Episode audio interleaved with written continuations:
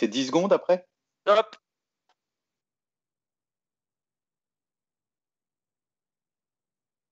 Amis Potono, chers auditeurs, bonsoir et bienvenue pour ce 64e numéro dont on refait le mastre, on refait le mastre, l'émission radio de Poto Carré. On refait le mastre qui a un peu le sourire ce soir quand même parce que euh, disons que les choses vont mieux. D'ailleurs, Verivel, rappelle-nous le titre de l'émission. Alors, il s'appelle Savourer le calme après la tempête savourer le calme après la tempête. Oui, savourons ce calme parce que effectivement, on a beaucoup souffert et euh, maintenant on est un peu plus détendu. Alors, pour euh, animer cette émission avec moi ce soir, eh bien, vous l'avez entendu, l'homme de la technique, l'homme le plus puissant du site, l'homme avec qui il ne faut pas se brouiller, euh, j'ai nommé Verivel. Salut Verivel. Salut Aldo, salut à tout le monde. Forever Green également qui est là avec nous. Forever Green, je vous le rappelle, nous fait des présentations euh, parfaites des adversaires avant les, avant les rencontres. Bonsoir à tous. Et puis, euh, par hasard, euh, on va d'ailleurs commencer avec lui, par hasard, la, la, plus belle plume du, du site, qui est quasiment mondialement célèbre grâce à ses éditos. Salut par hasard. Salut à tous, bonsoir. Et par hasard, donc, qui a commis un livre? Bravo On l'applaudit bien fort. Par hasard, bravo d'avoir eu euh, cette constance et ce courage d'écrire un bouquin, un bouquin dont, je le dis, j'adore le titre. J'adore ça, La Passion selon Saint-Étienne. Moi qui suis fan des, références euh, religieuses, euh, ça, me paraît être quasiment le titre idéal pour un livre. Alors, on, a dit qu'on commençait euh, avec ça. Euh, ensuite, je vais quand même donner le, programme comme d'habitude.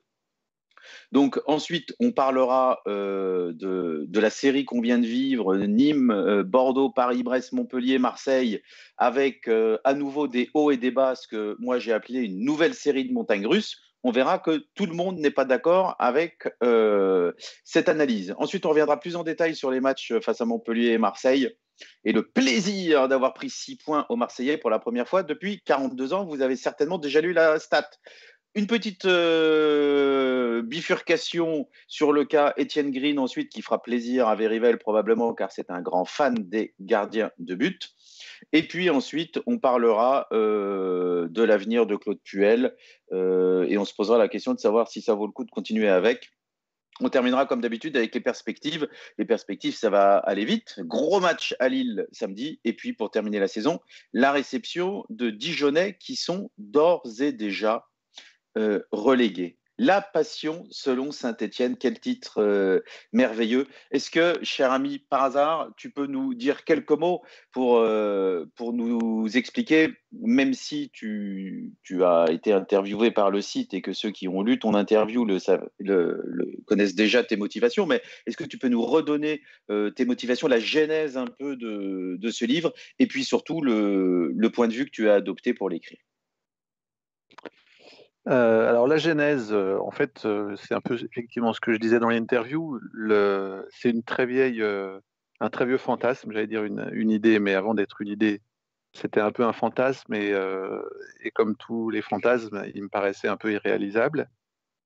Et puis, bah, j'ai commencé quand même à, me lancer un peu dans, l'écriture de, deux, trois chapitres. Puis j'ai continué. Et en fait, il y a un moment où je me suis retrouvé avec une, centaine de pages et je me suis dit, euh, c'est peut-être pas, euh, je peux peut-être finir un truc. Ça, ça paraît pas, l'arrivée me paraît pas euh, inatteignable. Et, à ce moment-là, je me suis dit bon, soyons un peu, soyons un peu fiers. J'étais assez motivé par par mes enfants notamment qui m'ont qui m'ont encouragé dans cette entreprise et motivé à l'idée de pas les décevoir. Et donc je me suis dit allez, je vais au bout je verrai bien ce que ça donne. Et euh, alors l'idée, c'était de parler un peu comme je le fais sur, le forum dans, mes éditos, c'était vraiment de, retranscrire mon émotion parce que euh, vraiment ce qui m'intéressait, c'était euh, c'était d'évoquer cette passion qui m'anime depuis, en gros, depuis que j'ai 10 ans pour synthé, donc depuis une quarantaine d'années. Et j'avais vraiment envie de, voilà, de, de décrire ce qui me prend en trip. Donc c'était ça l'idée.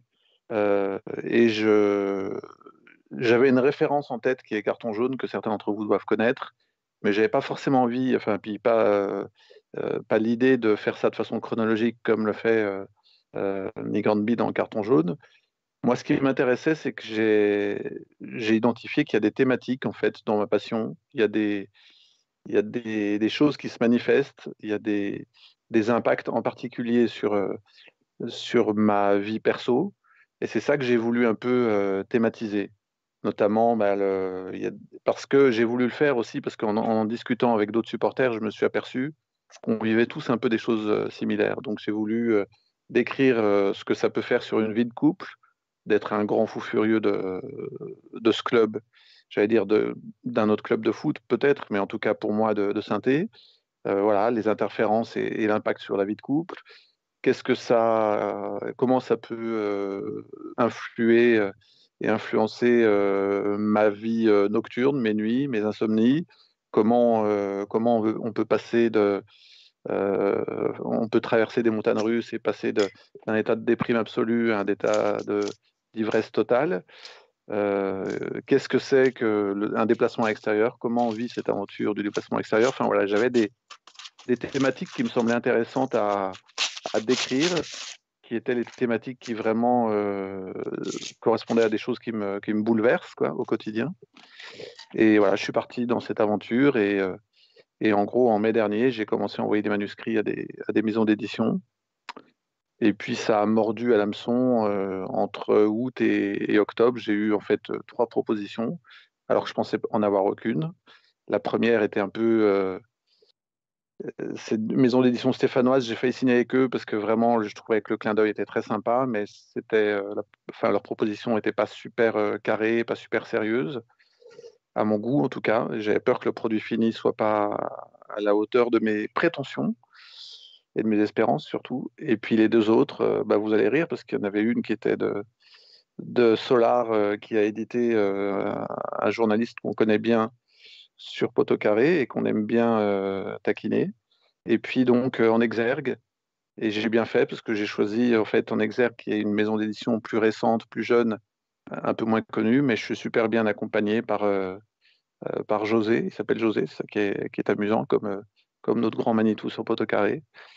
Et, et voilà, donc bah, je, je, continue à traverser cette aventure très nouvelle pour moi et je suis, je suis évidemment aux anges comme vous pouvez l'imaginer.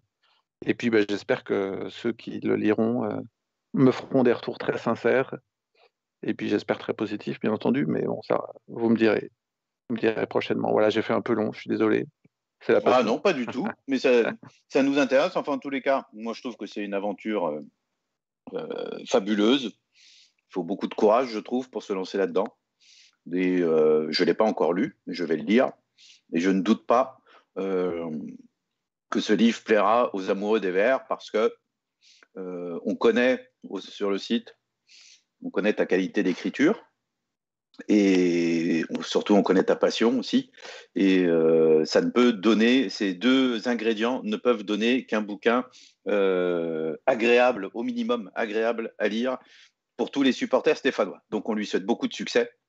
Mais déjà, l'avoir sorti et l'avoir écrit, c'est un succès.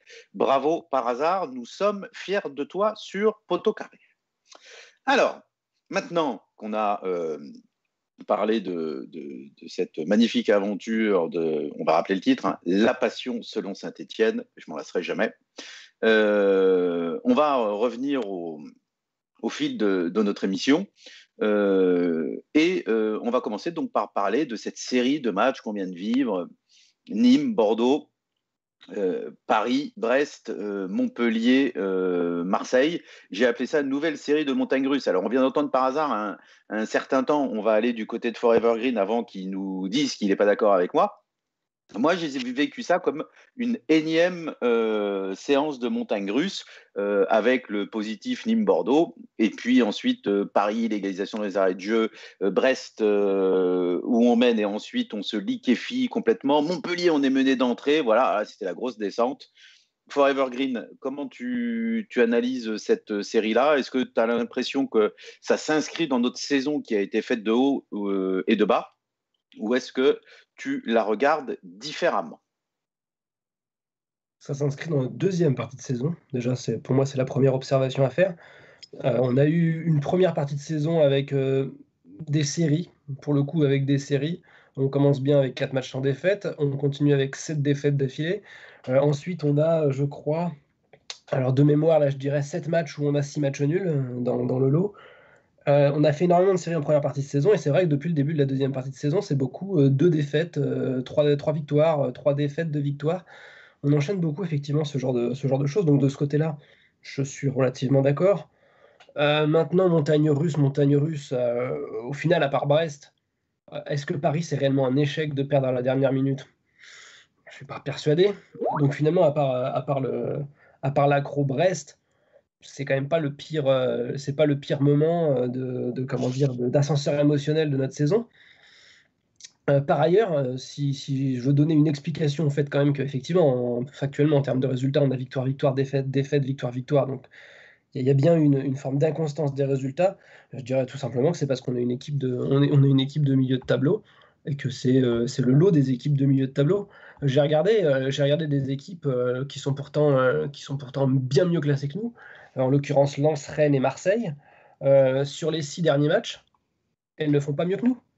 Donc euh, elles ont euh, chacune, chacune ont, alors je crois qu'elles ont toutes deux défaites dans, tous les cas. Peut-être Rennes qui n'a qu'une seule défaite mais qui n'a que trois victoires.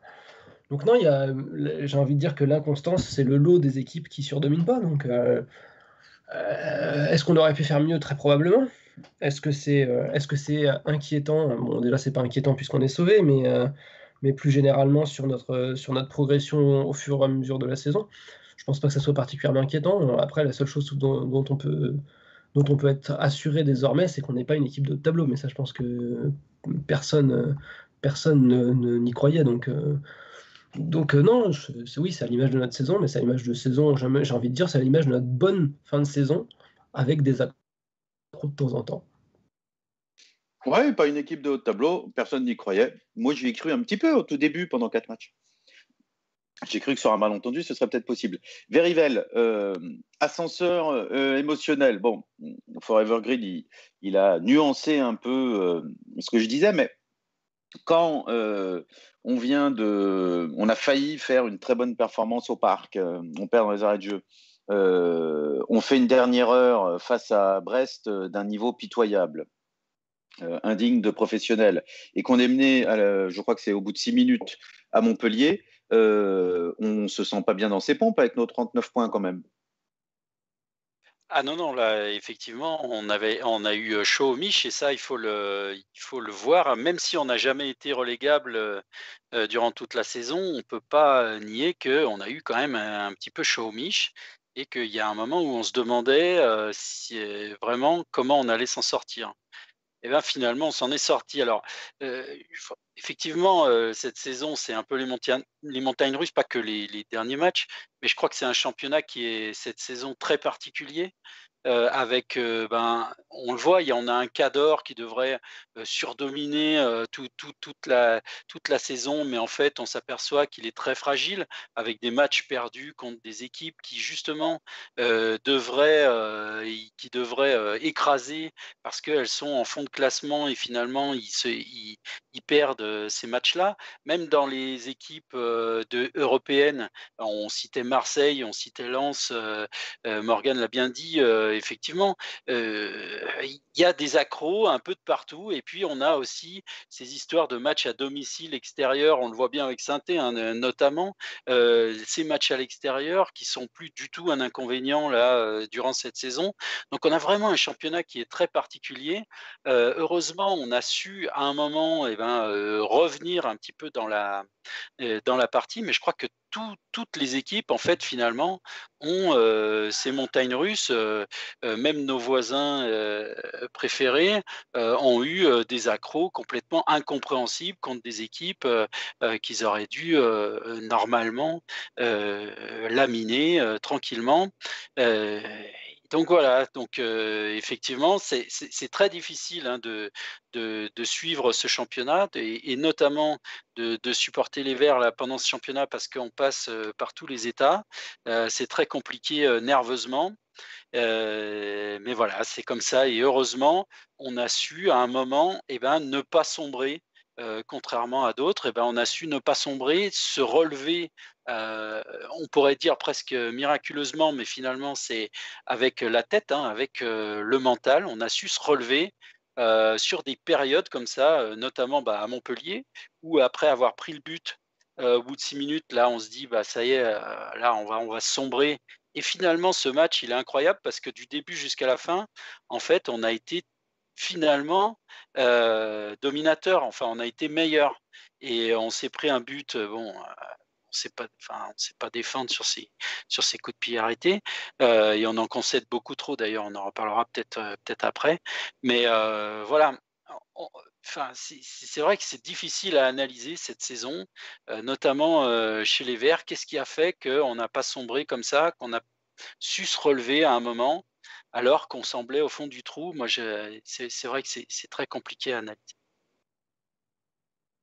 Alors, euh, quand, on a préparé l'émission, moi, je, parlais donc de, nouvelles séries de montagnes russes. Alors, c'est vrai qu'il y a beaucoup d'équipes qui sont inconstantes, mais j'ai trouvé qu'on était très fort dans, ce domaine-là avec euh, un fonctionnement par série quasiment toute la saison. Euh, toi, par hasard, tu avais une, analyse un peu différente de, la série de matchs, donc en commençant par Nîmes et en finissant par Marseille? Bah, je rejoins en fait euh, Forever Green, c'est-à-dire que on a évoqué les six derniers matchs. Sur les six derniers matchs, on en gagne quatre. on peut ajouter à celui-ci le match de Paris, vraiment pour lequel on n'était pas loin de récolter quelque chose, que ce soit un point ou trois. Donc euh, Gagner 4 matchs sur 6, euh, ça fait quand même 12 points. Donc 12 euh, points, c'est une moyenne de 2 points par match sur 6 matchs. Euh, voilà, enfin, tu vois où ça nous amène, 2 points par match sur un championnat.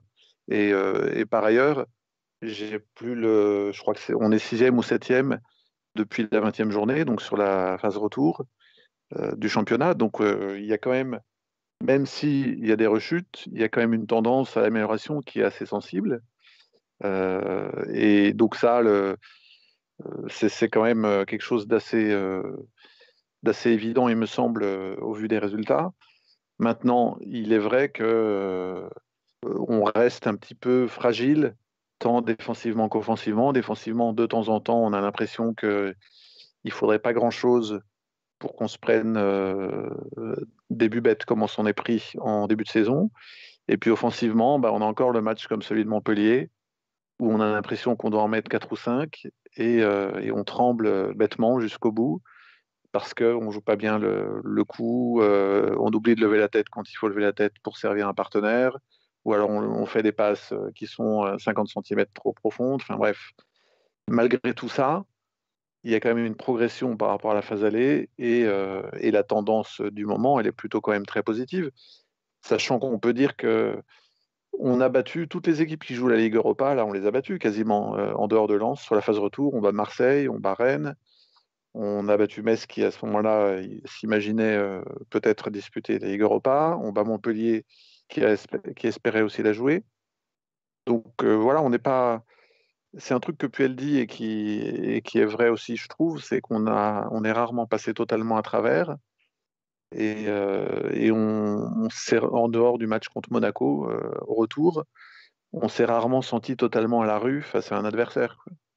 Donc, euh, bon, on a retrouvé un peu de sérénité, un petit peu plus de solidité, et du coup, des performances d'un club de, milieu de tableau. Quoi. Donc, et, ça, c'est, enfin, les montagnes russes, moi, je, je les ai pas tellement vues sur les derniers matchs, du coup, pour toutes ces raisons. Alors, le, manque de constance sur la saison, euh, là, on est, tous d'accord. Euh, ce qu'il faudrait, euh, c'est éviter de reproduire ce schéma, parce qu'il ne faut pas oublier que la saison précédente, on a vécu le même type d'émotion. et moi, j'ai eu ma dose.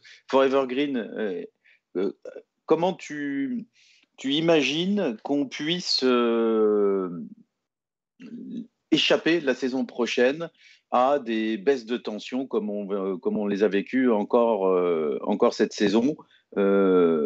c'est quand même un, travail que le, que le staff, alors on va en parler du staff, on, va partir du principe qu'il reste ou de toute façon quel que soit le staff concerné, c'est quand même, ça va quand même être euh, un travail euh, fondamental si on veut euh, pouvoir commencer à jouer un rôle plus intéressant dans le championnat.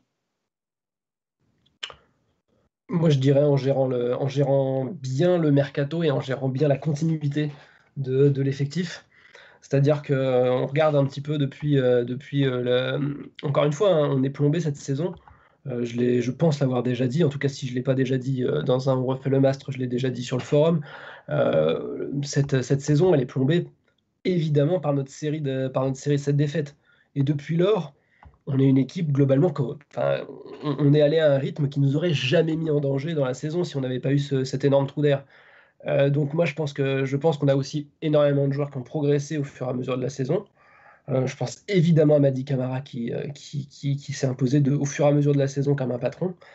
Euh, mais mais c'est pas ce joueur que pas le seul joueur que j'ai vu progresser cette saison. je pense aussi, même si, même si la progression est peut-être moins, moins impressionnante visuellement, je pense aussi à Charles Abbey, que, que je trouve de plus en plus intéressant. Il, il a encore des manques, mais je, mais je, je, trouve qu'il est sur la bonne voie. Euh, et, toute cette progression euh, globale de l'effectif, euh, je, regarde, voilà, je regarde depuis la 13e journée, on, se retrouve, on se retrouve 7e avec, avec deux points de retard sur la 5e place. C'est pas un parcours d'un club qui tremble, c'est un parcours d'un club, qui, d'un club qui, lutte, qui lutte pour l'Europe. Donc si on réussit à garder la continuité par rapport justement à ce rythme qu'on a eu sur, sur un peu plus d'une demi-saison avant de la terminer, euh, je pense qu'on pourra vivre une bien meilleure saison la saison prochaine. Mais il faut être capable de, garder de la continuité et de profiter justement du travail qui a été fait cette saison autour d'un autour d'un Camara, autour d'un Gourna aussi que pas cité que j'ai pas cité précédemment et de joueurs qui, qui, au fur et à mesure de la saison ont pris leur marque et ont réussi euh, réussi à hausser leur à hausser leur niveau et à hausser le, niveau de l'équipe en général. Euh, quand je disais aussi le mercato, euh, ça, ça, ça, compte bien évidemment aussi gérer les cas, les cas des joueurs en fin de contrat, Mouma et Debuchy, qui nous ont quand même beaucoup apporté cette saison. Euh, parce qu'on a vu, cette, cette, série, cette défaite, elle se fait sans Debuchy, mine de rien. Et je pense que c'est quand même pas tout à fait un hasard, même si Debuchy n'a pas montré le même niveau qu'il avait au moment de son arrivée chez nous. Je pense qu'il est encore très important dans l'équipe et notamment dans le vestiaire. Euh, et, il y aura aussi le cas Kazri euh, qui a fait énormément de bien depuis qu'il est revenu en pleine forme. Et, euh, donc il faudra, sur lequel il faudra, il faudra se pencher en étant intelligent. Parce que, parce que je peux comprendre que le club ait besoin de se délester des gros salaires, mais il faut aussi garder certains cadres.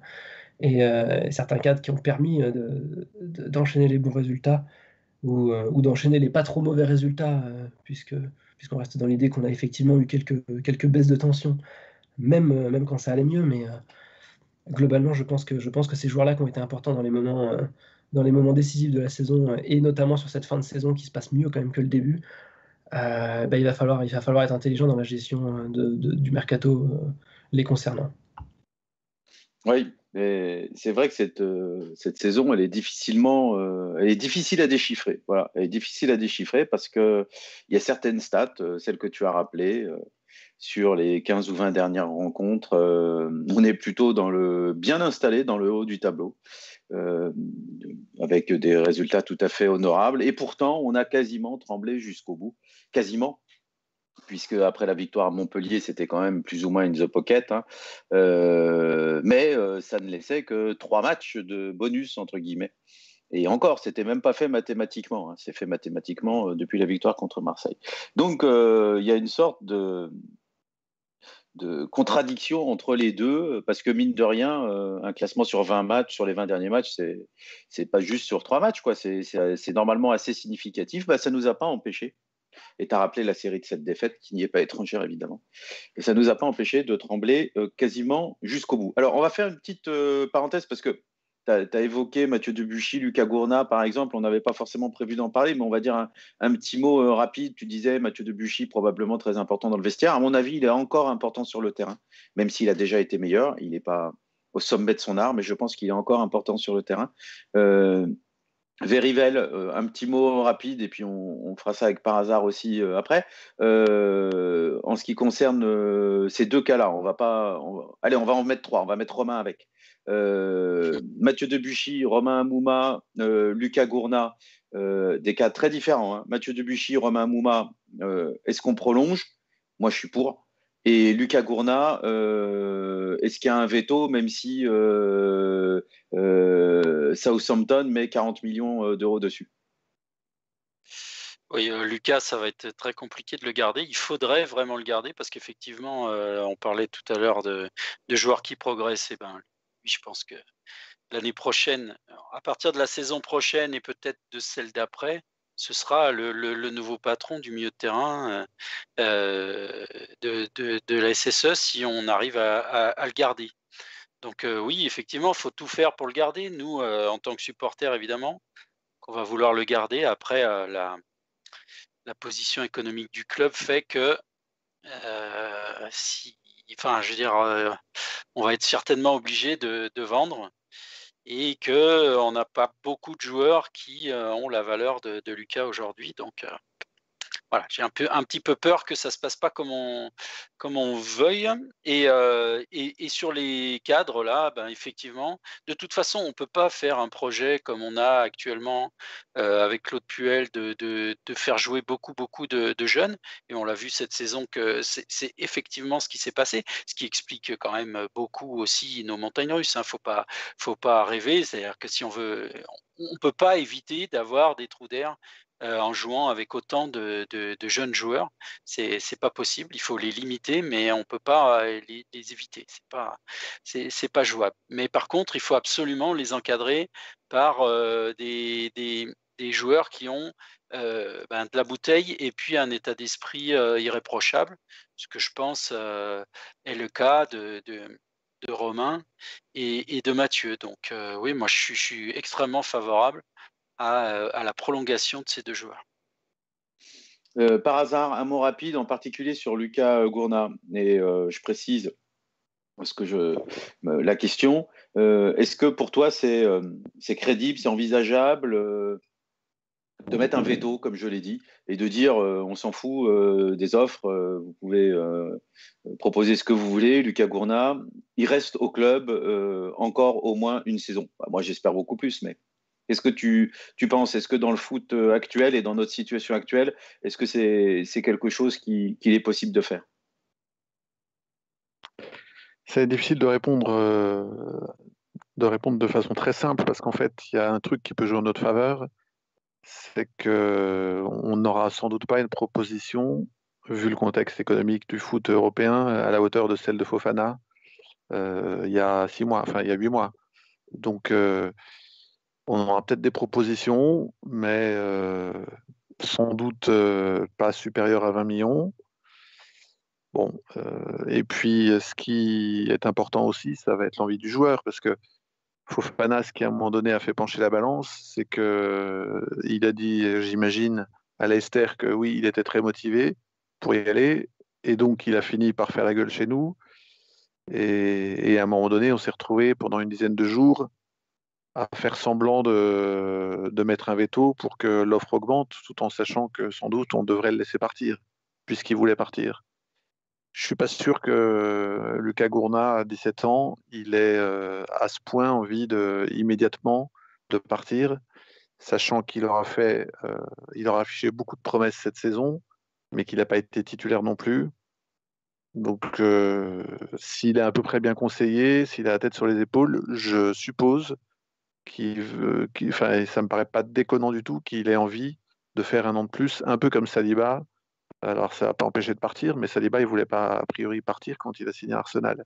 Enfin d'ailleurs du coup il est revenu en prêt, mais voilà un peu comme Saliba, on peut on peut imaginer qu'il ait euh, intégré l'idée que c'était plus intelligent pour lui de vraiment faire une saison euh, pleine.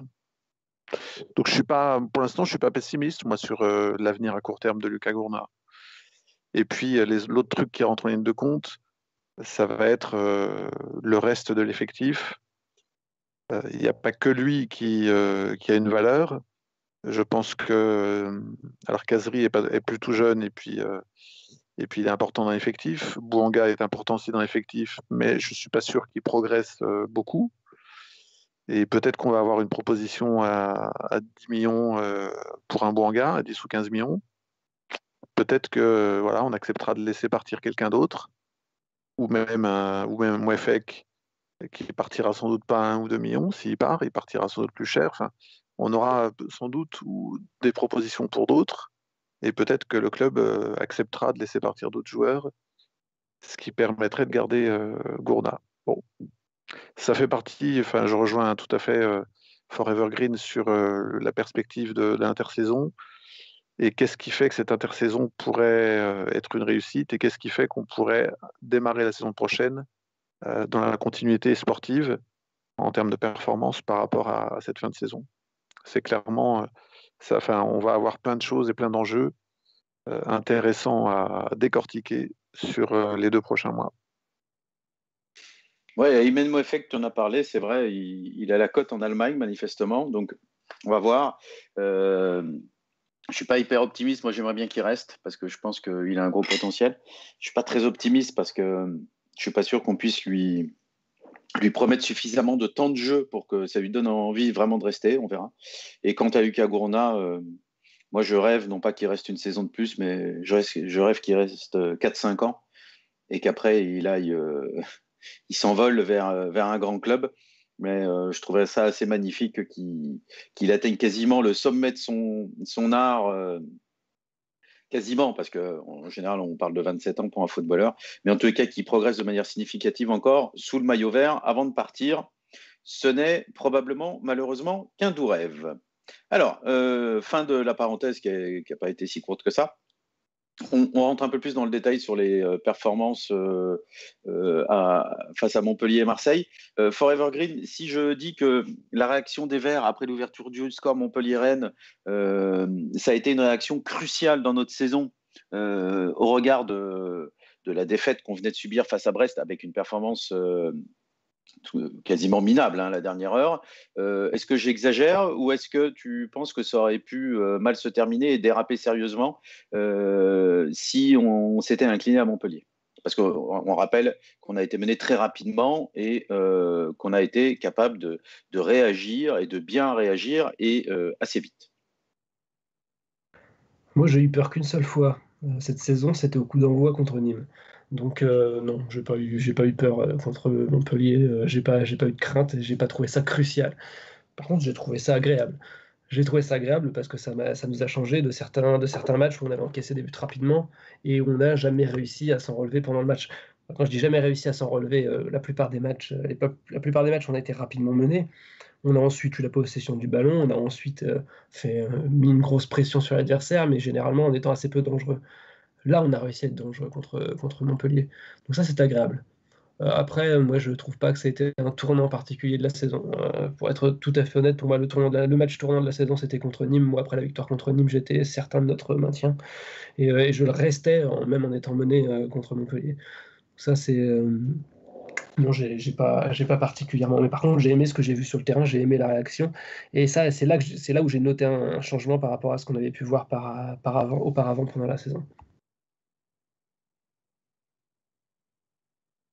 Alors, c'est vrai que la réaction euh, face à Montpellier, on a eu l'impression d'une équipe qui, euh, qui mentalement était forte. Et on n'a pas eu souvent cette impression euh, durant la saison. Verivel, est-ce que c'est l'impression que ça t'a donné également d'une équipe qui n'avait pas douté malgré l'ouverture et qui est revenue au score rapidement, quasiment logiquement, quoi, parce que les, joueurs étaient entreprenants?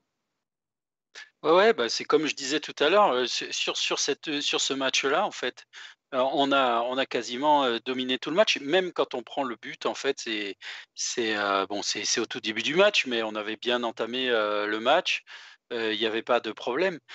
Le, seul problème qu'on a, enfin, moi je trouve quand même, si, on veut, si, on veut trouver des points négatifs là sur cette série de matchs, c'est que on concède beaucoup trop de coups de pied arrêtés et que sur ces coups de pied arrêtés, on a du mal à défendre, on ne sait pas très bien défendre. Là, le, but qu'on prend euh, contre Montpellier, franchement, on le défend mal. Euh, euh, c'est même assez catastrophique.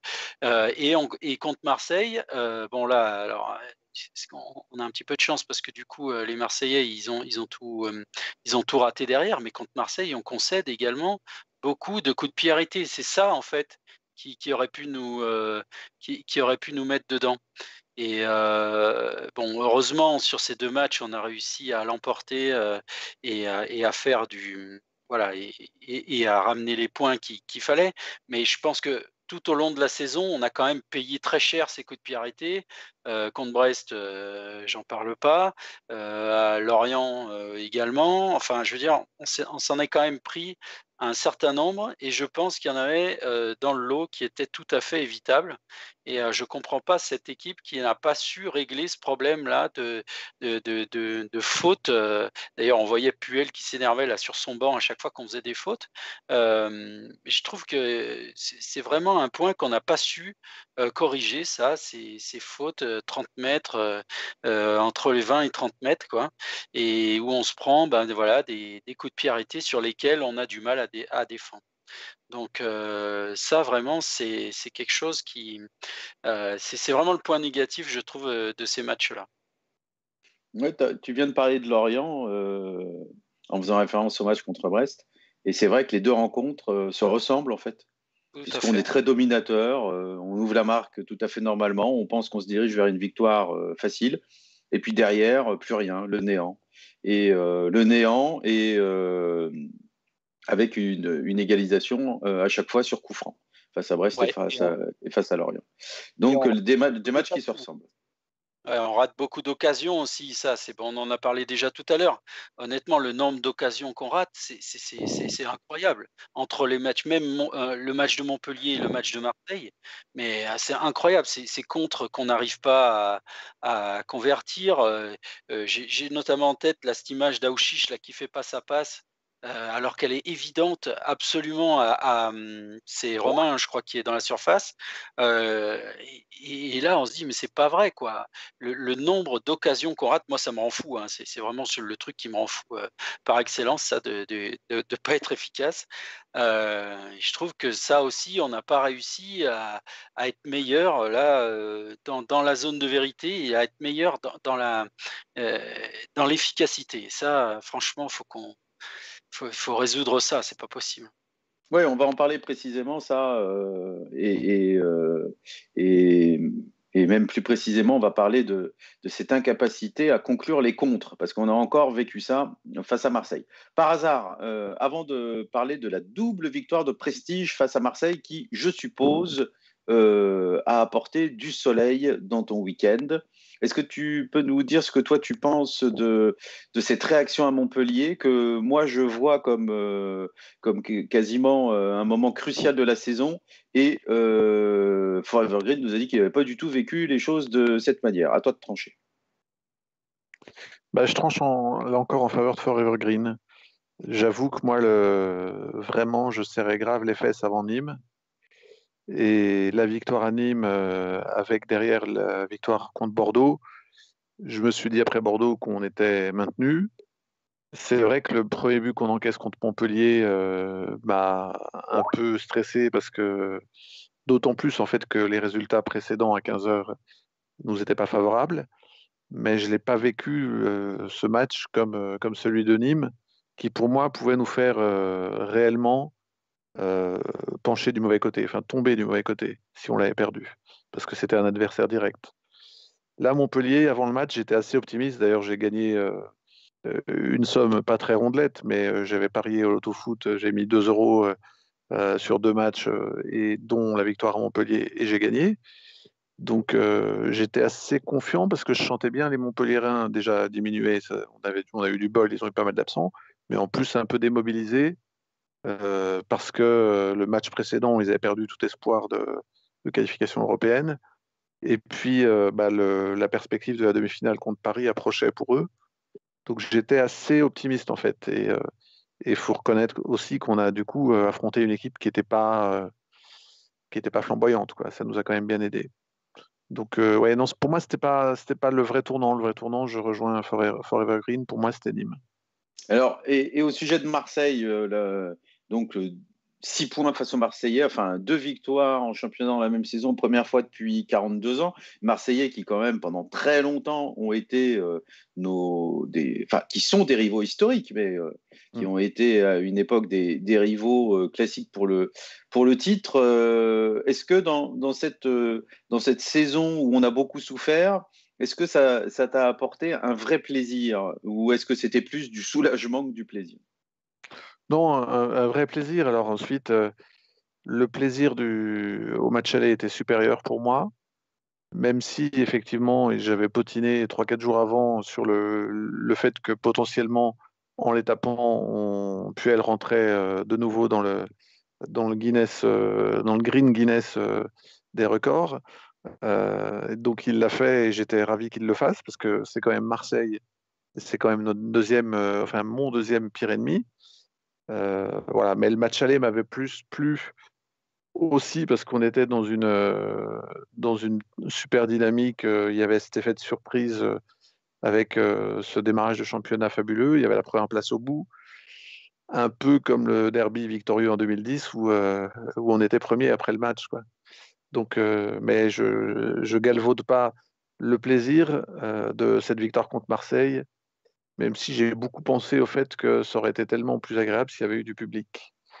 Euh, mais bon, voilà, c'est quand même sympathique. C'est et puis d'autant plus sympathique aussi que ça nous ça nous rapproche d'une dixième place qui est un peu mon rêve depuis janvier-février. Je me dis, euh, dans l'idéal, si on pouvait bien terminer et finir à cette place, ça rendrait la saison beaucoup plus décente. et c'est peut-être ce qu'on va arriver à faire. Souhaitons-le. C'est vrai qu'une saison décente, après ce qu'on a vécu, euh, on serait presque enclin à s'en satisfaire. Alors, tu dis, tu parlais d'une victoire, s'il y avait eu le public, ça aurait été plus beau. Ben oui, parce que les victoires face à Marseille avec du public, on a quelques souvenirs euh, magnifiques. Et ça fait énormément de bruit, euh, surtout quand le but victorieux arrive en fin de rencontre, côté Cop Nord, par exemple. Alors, ceux qui l'ont vécu en tribune se souviennent forcément du but d'Elbuic et du but de Geoffrey Dernis, avec un, bruit euh, monstrueux comme on en a rarement connu. Euh, vous étiez là, euh, Verivel et par hasard, alors Forever Grid, je ne sais pas s'il était là, mais tous les deux, vous étiez là pour ces deux rencontres? Ah, Moi, je commentais le match. Moi, le premier, moi. J'étais au commentaire pour SS Online, j'étais en tribune de presse. Je peux vous dire que les, journalistes, ils ont dû, euh, ils ont dû en, en, avoir plein les, les oreilles.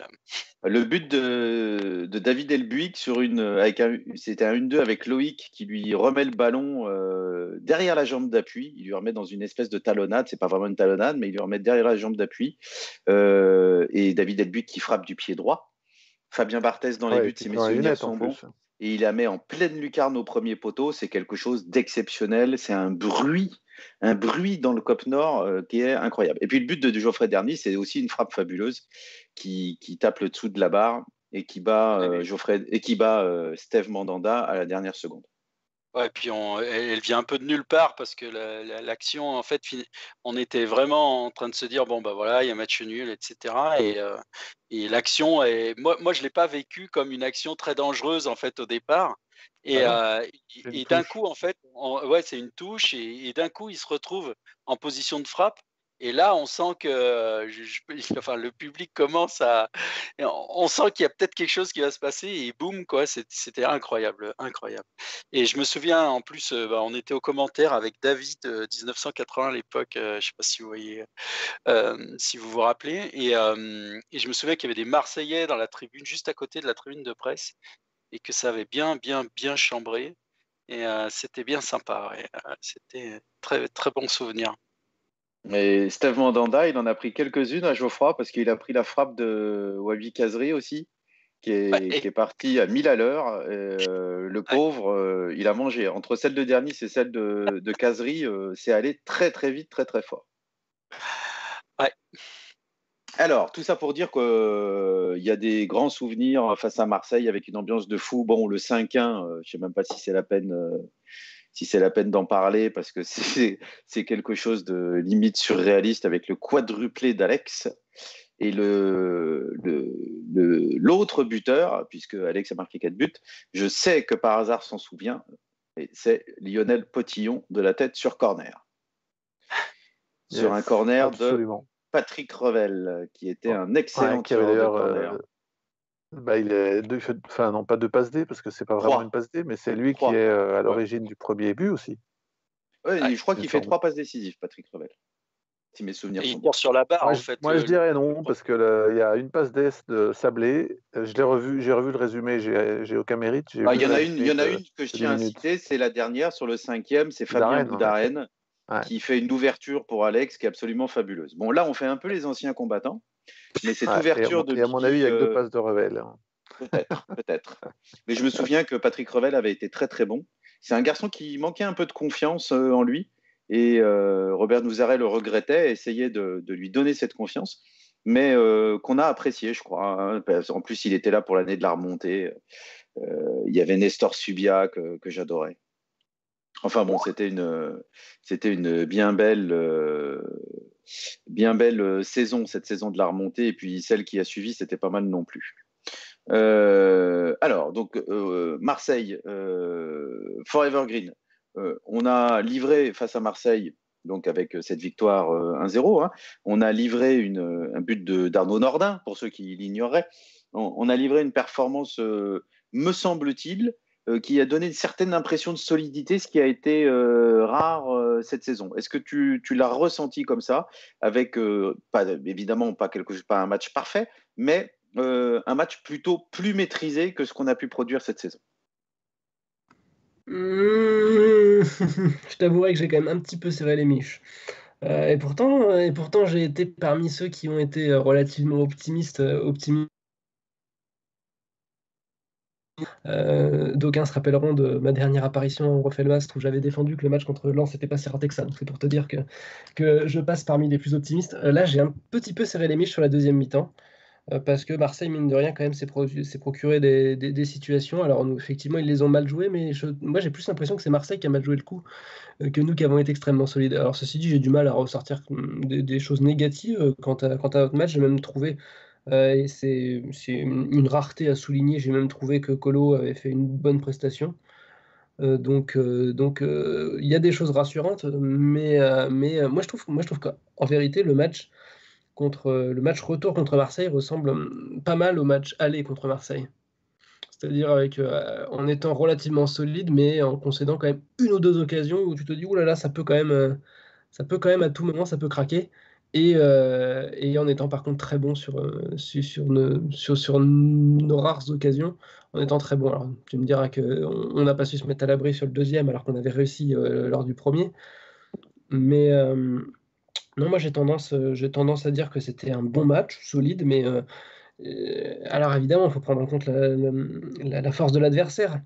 Mais, mais, mais, clairement, je l'ai vécu quand même de façon un petit peu plus, un peu moins sereine que, que Montpellier, que Bordeaux, que rapidement Nîmes, qui était un match où j'avais peur dès le début du match et au final, je l'ai vécu de façon assez sereine. Récemment, la plupart de nos victoires, je les ai vécues de façon quand même plus sereine que, que celle contre Marseille. Alors, face à Marseille, il y a quand même euh, deux mi-temps assez différentes. Par hasard, on peut dire que la première euh, période, on l'a vraiment euh, maîtrisée, en particulier avec une domination quasiment sans partage au milieu de terrain. Ouais. là où ça ressemblait, je rejoins sur le Forever Green un peu sur la forme. Là où ça ressemblait, je trouve, au match aller, c'est qu'en début de saison, je ne sais pas si vous vous souvenez, mais on avait cette faculté à être vraiment euh, au pressing de façon très agressive et dans le camp de l'adversaire, du coup à empêcher l'adversaire de, ressortir le ballon. C'est ce qu'on avait très bien fait à Marseille. Sauf que, bon, il y a toujours un moment quand on, joue ce jeu-là où on baisse un peu de pied physiquement et où ça rigole moins. Euh, j'ai trouvé en première, effectivement, qu'on avait bien su faire ça, sans se créer non plus euh, énormément d'occasions, mais bon, le, but, il nous le donne un petit peu aussi quand même. Euh, il y a euh, une ou deux belles occasions de caserie, mais on n'en a pas. Euh, voilà, Mandanda fait pas trois ou quatre beaux arrêts, il en fait plutôt un, notamment celui sur caserie où il, vraiment il, joue bien le coup. par rapport au match aller, en fait, je trouve que quelque part il y a eu moins d'occasions d'un côté comme de l'autre. Au match aller, je nous avais trouvé offensivement vraiment très bon en première. plus que, plus que dimanche, samedi. Non, dimanche.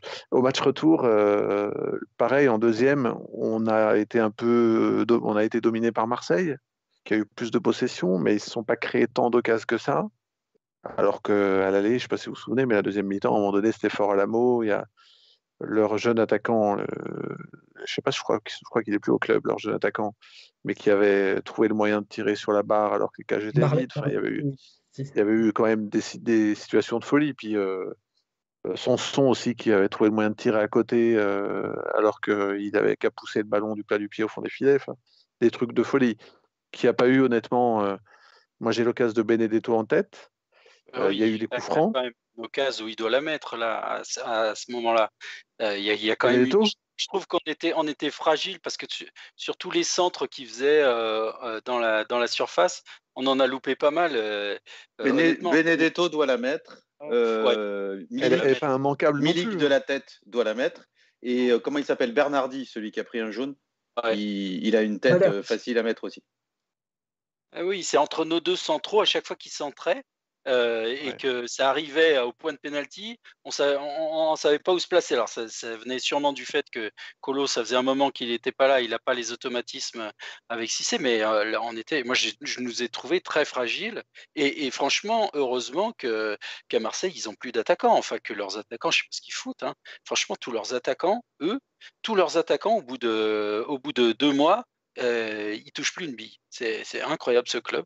Et, là, c'est ce qui s'est passé parce qu'avec un, enfin, Milik marque régulièrement quand même. Ouais, même si chez nous il n'a pas marqué, mais ça a été le plus dangereux. Alors, vous, vous en foutez un peu de mes questions, mais au départ, c'était sur la première période la question qui était, euh, me semble-t-il, bien maîtrisée. Et ensuite, effectivement, il y a une deuxième période qui était assez différente, avec des Marseillais complètement absents en première période. Euh, qui semblait manquer de motivation. Alors euh, peut-être que le, le, plus évident c'était Tovin et Payet. Hein. Disons que s'ils avaient porté le maillot vert, j'aurais été un poil énervé. Euh, mais quand ils ont commencé à pousser, on a retrouvé une certaine fragilité. Justement, Verivel, je voulais t'interroger là-dessus, et tu viens d'en parler un petit peu. on, a, on a senti qu'on était assez vite mis en difficulté, euh, mais sans non plus complètement craquer comme ça a été le cas dans certaines rencontres cette saison. Ouais, puis je trouve que, en fait, je trouve qu'aussi, euh, tactiquement, on est quand même plus au point qu'à une certaine période de l'année.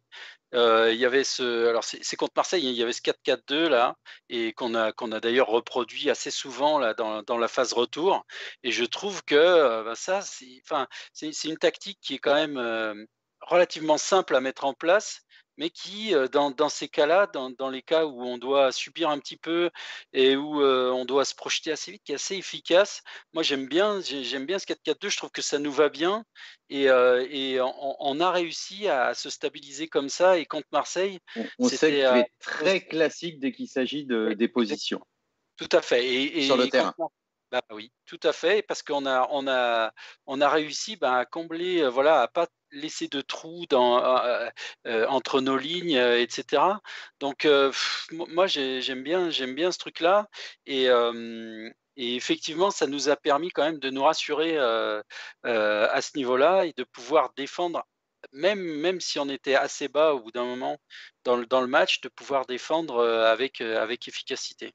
Mais encore une fois, moi je répète, on a quand même été fragile entre nos deux centraux, ce qui et, finalement, euh, tout ce qui arrivait au point de pénalty, là, euh, ben ça, ça, avait tendance quand même à un peu trop passer à mon goût. Et puis, euh, comme je disais tout à l'heure, ces histoires de coups de pied arrêtés là, qui m'ont qui m'ont énervé au bout d'un moment. Parce que ouais, alors, moi, je voudrais quand même mettre un petit bémol à cette histoire de coups de pied arrêtés parce que sur plusieurs rencontres ces derniers temps, euh, il y avait un certain nombre de coups francs euh, qui étaient très généreux euh, pour l'adversaire. Donc ça m'a un poil excédé, ça. on l'a vécu au parc en deuxième période. On l'a vécu contre Brest en deuxième période. J'ai eu l'impression de voir deux fois le même arbitrage avec des, deuxièmes périodes où j'avais l'impression que ça sifflait dans un seul sens. Bon, voilà, contre Marseille, c'est pareil, il y a eu quelques coups francs généreux. Mais ce qui est sûr, c'est que les Marseillais n'ont pas eu besoin de, construire des actions avec des, gestes difficiles à réaliser pour se créer des, situations. Et euh, voilà, quand on voit Bernardi, euh, qui était entre les deux centraux, faire une tête vraiment tranquille, tout seul à 6 mètres. Bon, heureusement, il, était dans un mauvais jour, il était énervé, donc euh, il l'a mis au-dessus, mais mais c'est un, un, peu inquiétant. Alors, on a parlé de Benedetto aussi, qui avait une, une occasion en or. Euh, par hasard, je, ça me permet de faire le lien avec euh, quelqu'un dont on souhaitait parler, parce que Benedetto, euh, il, peut la mettre, mais il fait une reprise de volée cadrée quand même. il est tout près du but. Et puis, c'est Balerdi, oui, pas Bernardi. Voilà, je savais que, que ça, ça n'allait pas, mon histoire. C'est Balerdi. Merci, Forever Green. Euh, et puis là, il y a quand même une jolie parade d'Etienne Green. Et euh, ça permet donc de parler de ce garçon qui, là, pour le coup, si on devait garder qu'un seul rayon de soleil, ce serait peut-être lui sur la saison, qui euh, est arrivé comme un ovni face à Nîmes, on en a parlé, et qui a ébloui tout le monde, et qui a fait depuis quelque chose qui est bien plus difficile que de réussir sa première, c'est confirmer. Bah écoute, c'est un conte de fées cette histoire. Et euh, euh, j'aime bien euh, fouiller dans le dans l'histoire verte, moi, quand il se passe des choses un peu étonnantes. Et en l'occurrence, ce type de d'histoire, ce type de d'avènement totalement imprévu d'un joueur, bah, j'en ai pas vécu beaucoup. J'ai pas j'ai pas le souvenir récemment. Enfin, quelque part, on, pourrait dans un autre style évoquer Alex et son premier match contre Nancy. Alors évidemment, c'est un style totalement différent mais il avait euh, éclaboussé le match de, de sa classe, alors que personne ne savait comment il jouait. Et Green, c'est la même chose, personne ne savait comment il jouait. Et il arrête un pénal et il est super serein à Nîmes.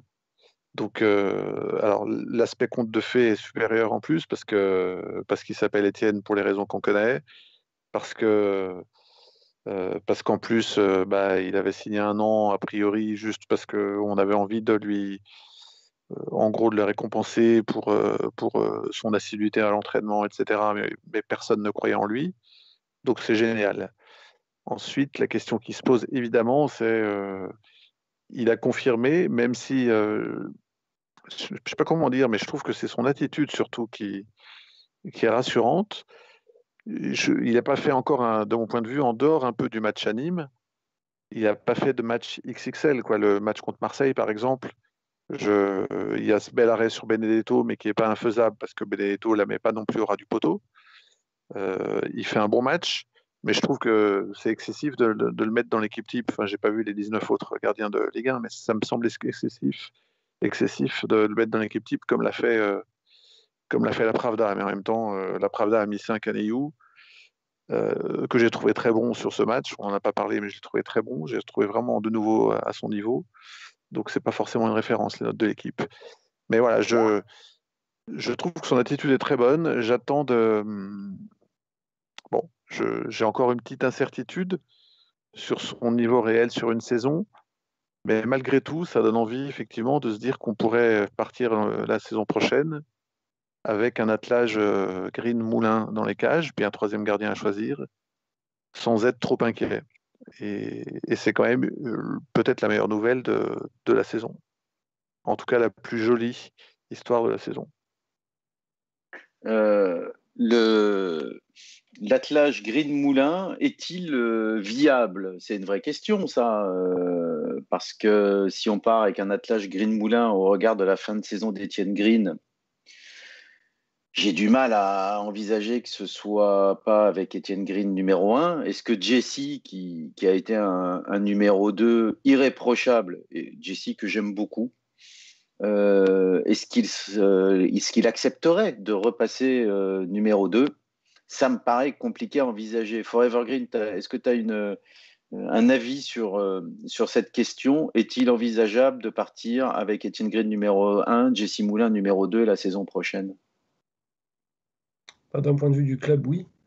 D'un point de vue des joueurs, ça, c'est beaucoup plus discutable. Moi, c'est ma grande question, effectivement, de savoir est-ce que Jesse Moulin, pour ce qui sera probablement sa dernière carrière en pro, aura envie de repasser euh, numéro 2 Je sais, j'ai des doutes, je sais pas. Je sais pas. Cela dit, euh, cela dit euh, on a effectivement eu du mal à le voir, euh, euh, de façon positive à chaque fois qu'il a dû intervenir. Si on doit faire la saison prochaine avec Green Bajic, après tout, Bajic reste quand même le gardien de l'équipe de France U20, il me semble. Est-ce que ça sera forcément. Euh, est-ce que Bajic apportera moins de garanties en numéro 2 qu'il n'en apportait cette saison?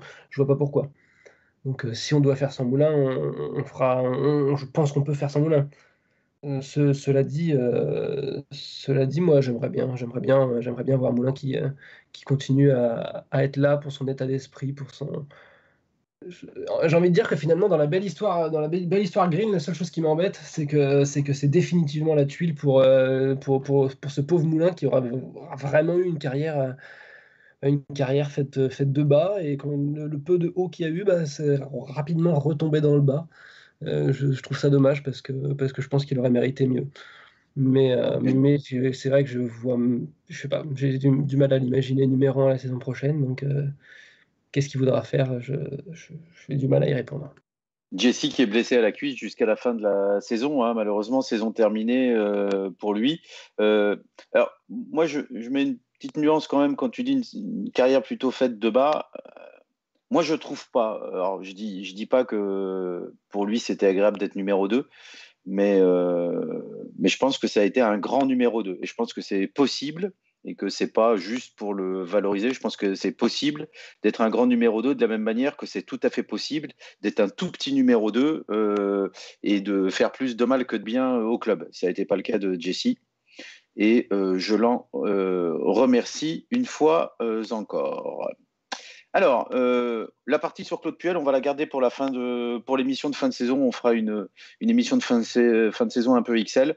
Et euh, comme on est un petit peu euh, à la bourre, on va garder cette partie-là sur l'avenir de Claude Puel et, comment nous, on, on, envisage les choses, comment on analyse tout le travail fait par Claude Puel et savoir si, si on pense que ce serait une bonne chose ou pas qu'ils poursuivent l'aventure en vert. Euh, dernier petit point à aborder dans, cette émission, on va le faire euh, assez rapidement. Les deux matchs qui viennent, avec un match un peu de gala, on peut le dire, hein, euh, face à Lille, et un match très bizarre face à des Dijonais déjà relégués dans un stade Geoffroy Guichard vide alors que nous sommes déjà sauvés. Verivel, comment tu euh, vas aborder ces, deux rencontres? Est-ce que tu en attends quelque chose de particulier ou est-ce que tu vas te contenter d'espérer une victoire des Verts comme d'habitude? Ouais, alors je ne sais pas ce qu'on peut en attendre de particulier parce que maintenant on est, bah, qu'on est sauvé et bien sauvé, euh, on, a, plus chaud aux fesses. Ce qu'on peut espérer, et ce qu'on disait tout à l'heure, et ce qui serait vraiment génial, c'est d'atteindre la, dixième place. Alors pour atteindre cette dixième place, est-ce qu'on a besoin de deux victoires? Je ne sais pas. Peut-être qu'une, ça devrait suffire, peut-être.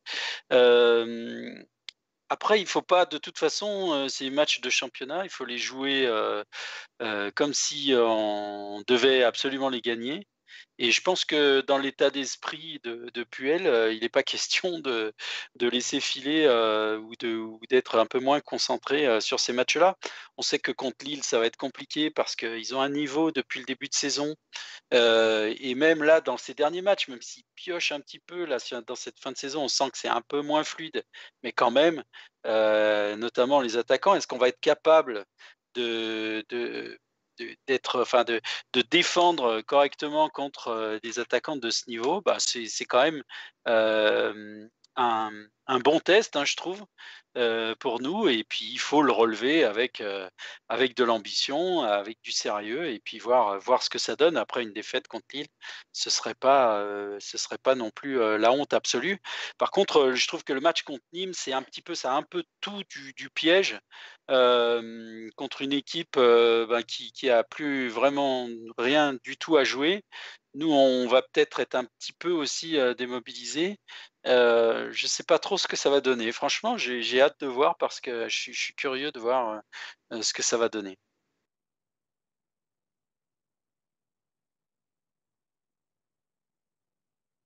je n'arrivais pas. non, non, je n'arrivais pas à réactiver mon micro. Alors c'est, il y a eu un petit lapsus. Hein, c'est Dijon, c'est pas Nîmes. Mais ah, effectivement, on, verra ce que ça va donner. Bon, ça serait sympa qu'on ait un, petit peu de football champagne avec pas mal de buts à partir du moment où ils sont du bon côté. par hasard, je pense qu'on sera d'accord sur, euh, sur le fait de dire que la moins mauvaise des choses qui peut arriver pour, pour ce qui est du titre de champion, c'est que ce soit les Lillois euh, qui soient champions, moins mauvais euh, sous l'angle stéphanois. Est-ce que pour autant, on pourrait être tenté de, de ne pas regretter tant que ça une défaite à Lille bah, Oui, honnêtement, enfin, moi je dirais oui, parce parce qu'en plus pour nous, euh, il n'y a plus trop d'enjeux, donc ce ne serait pas un drame. Maintenant, je pense que enfin, la situation a changé. Il suffit pour les lois que de ne prendre 4 points. Donc, euh, donc j'espère qu'on va aller chercher un nul, ce qui serait une belle perf euh, chez le futur champion de France. Voilà, ça m'ennuierait que Paris soit champion, mais en même temps, je t'avoue que je ne vois pas non plus gagner à Lille. Euh, voilà, je, trouve qu'ils ont, euh, enfin, je les sens dans, la dynamique depuis qu'ils ont tapé les vilains euh, brillamment, dans la dynamique du club que rien ne peut arrêter. Donc, si on fait un nul, ça sera déjà une très belle perf, honnêtement, et je m'en satisferai à tout point de vue, parce que je pense aussi que ça nous permettra de, de choper la, dixième place en allant en tapant Dijon lors de la dernière journée. J'ai regardé un peu le calendrier d'Angers et Metz qui sont euh, euh, respectivement euh, juste derrière et juste devant nous. Metz va à Lorient ce week-end, donc c'est pas sûr du tout qu'il marque plus de points que nous. Et Angers, je crois qu'ils jouent Marseille et ensuite ils reçoivent Lille, donc Angers aura du mal à nous rattraper. Voilà, donc au pire, on finira 12e si on tape Dijon, on est sûr, à mon, sens, de finir 11e, euh, voire 10e euh, si, euh, si, Metz, si marque un point de moins que nous, ce qui est tout à fait jouable. Donc voilà, c'est ma seule ambition. C'est vrai que j'aime. Bon, je préfère qu'on n'empêche pas Lille d'être champion, j'avoue. Faiblesse. tu disais, tu disais que ce serait difficile de, de faire mieux qu'un nul à Lille. Alors, il faut rappeler que je crois que c'est la dernière victoire nîmoise, c'était euh, c'était face à Lille, justement. Non, sauf que Nîmes a gagné, a gagné la dernière journée. Mais avant ça, leur dernière victoire, c'était à Lille. Euh, on va terminer l'émission avec toi, Forever Green. Est-ce que tu fais la même analyse que par hasard ou est-ce que tu, ou est-ce que tu penses qu'on peut être capable de réaliser un exploit à la Nîmoise euh, et de s'imposer chez celui qui fait figure de grand favori pour le titre de champion? J'y crois pas trop, je suis assez proche de l'analyse de par hasard. Euh, d'autant plus que finalement, c'est pas mal une équipe de match nul, Lille, 10 matchs nuls durant la saison. Le match nul me semble abordable. Abordable, c'est peut-être un grand mot, hein, ça va quand même être dur.